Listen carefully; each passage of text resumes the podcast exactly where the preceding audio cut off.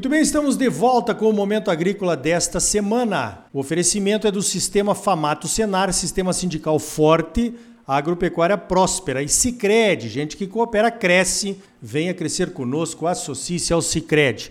Olha só, as novidades no financiamento do produtor brasileiro estão aparecendo. Na segunda-feira dessa semana apareceu uma nova aí, que foi o certificado de recebíveis do agronegócio garantido, o CRA garantido pelo BNDES. Quem lançou essa novidade no mercado aí foi a Cotrijal, que é uma cooperativa lá do Rio Grande do Sul, a maior de todas. O pessoal produz soja, produz milho, produz trigo. É lá de Não Me Toque, aonde acontece a Expo Direto.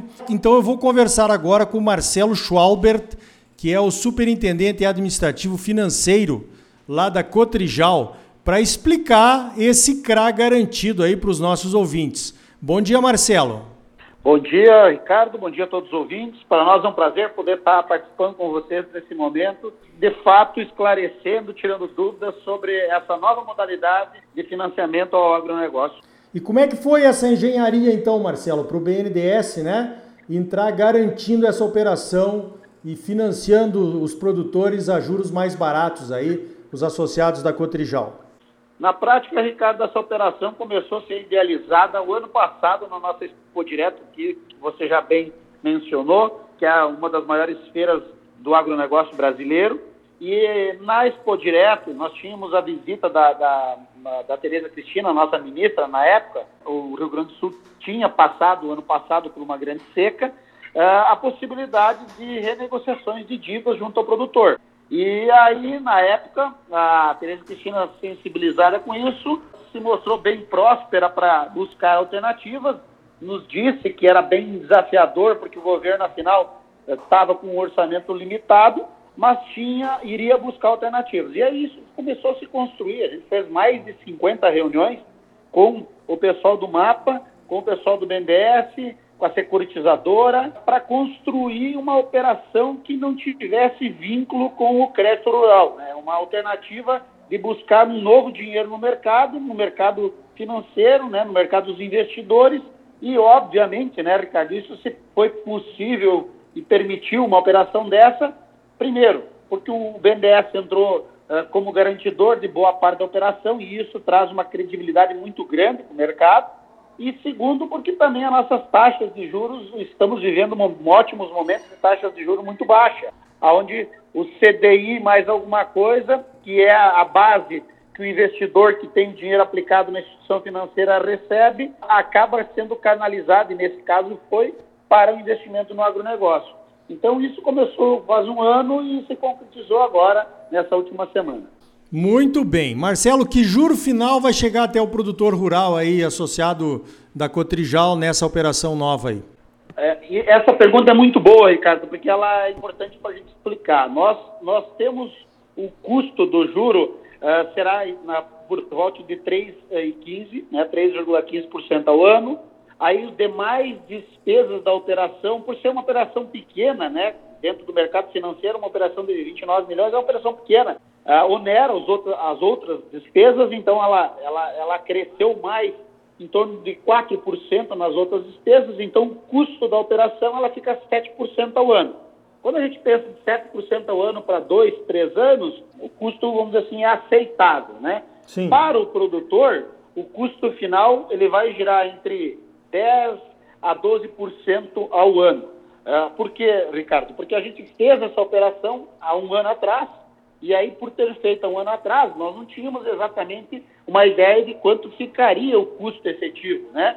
E como agora só que a gente tem essa, esse posicionamento do custo efetivo, a operação vai ficar para o produtor de 10% ou 12% no máximo, lembrando que é para três anos. Ah, legal. Agora, Marcelo, você mencionou que é uma operação pequena, é quase uma operação piloto, né? No decorrer dos próximos anos, quando outros financiadores uh, tiverem interesse em se utilizar do CRA garantido para financiar o agro, você vê que esse juro pode baixar?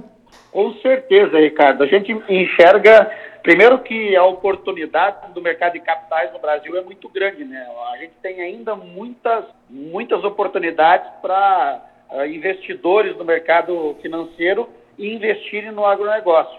E isso, essas operações começando a ficar mais conhecidas no mercado, automaticamente a concorrência para o custo da captação desse dinheiro começa a aumentar, por si só começa a reduzir, então, o custo efetivo da operação, impactando diretamente né, num custo mais barato para o produtor.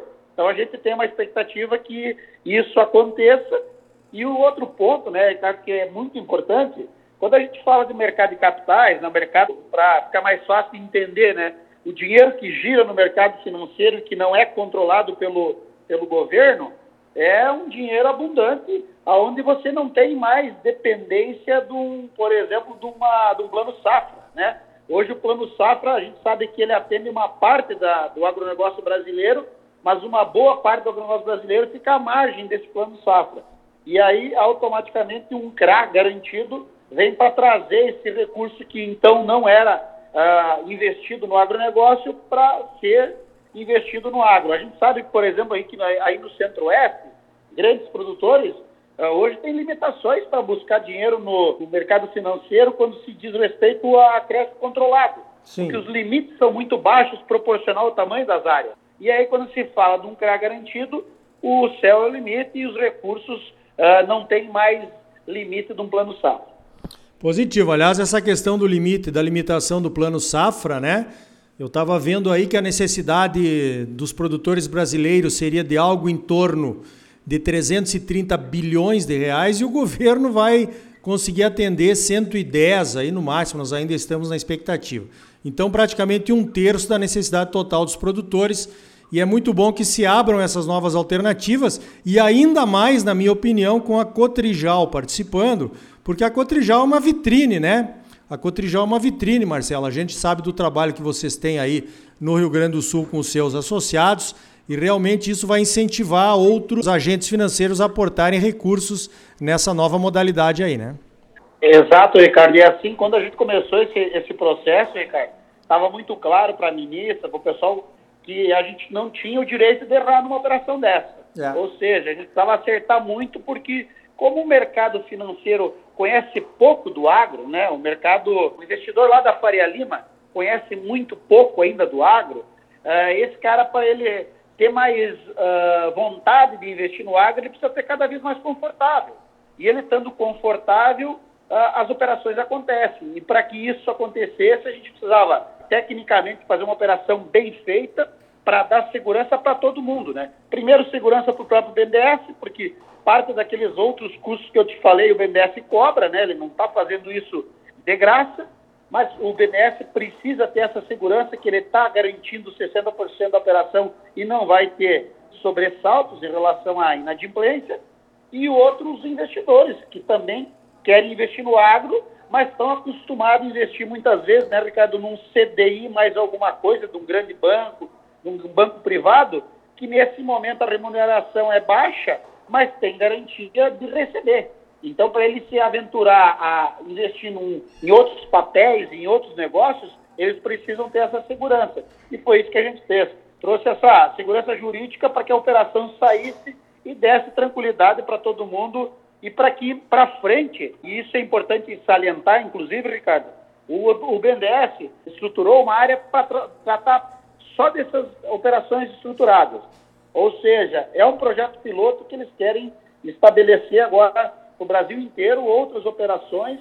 Né? Já tem minuta, já tem modelo de contrato, já tem como tratar uma CPR. Quando se fala de uma CPR de três anos, como é que você trava o preço futuro para três anos? Sim. Não tem mercado para tu travar o preço futuro para três anos. Mas você consegue travar em reais mais o juro para três anos e uh, ano a ano, travar o, o, preço do grão conforme o mercado está dando oportunidade. Então, realmente foi um trabalho assim de, de quatro mãos, bastante exaustivo, mas no final a gente ficou muito feliz com o resultado que se, se chegou.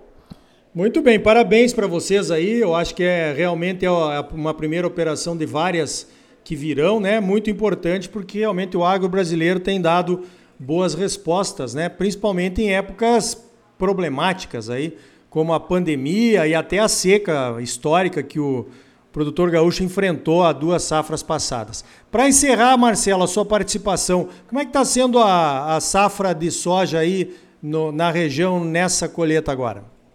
Ricardo, é uma safra, uh, vamos dizer assim, na média, a gente está tá chamando ela, né? Nós temos regiões onde o produtor teve talvez a melhor safra da história, mas por outro lado teve regiões que o produtor teve, eh, inclusive, que acionar o seguro, né? Hum. porque a gente tinha um ano de laninha e essa laninha ela não se concretizou na plenitude, mas ela, por outro lado, criou alguns bolsões né, de, de, de falta de chuva, ocasionando, então, diferenças bem grandes nas produtividades. Então, uma safra média, vamos chamar assim, no Rio Grande do Sul, uh, claro que com o preço bom que está, parte disso foi vendido lá atrás, porque a gente sabe que no Brasil inteiro foi vendido, então o produtor não vai poder aproveitar em boa parte dela ainda, é, porque já vendeu, fixou lá atrás, mas é uma safra, vamos dizer assim, na média, que o produtor gaúcho tende a colher nessa, nesse ano aí.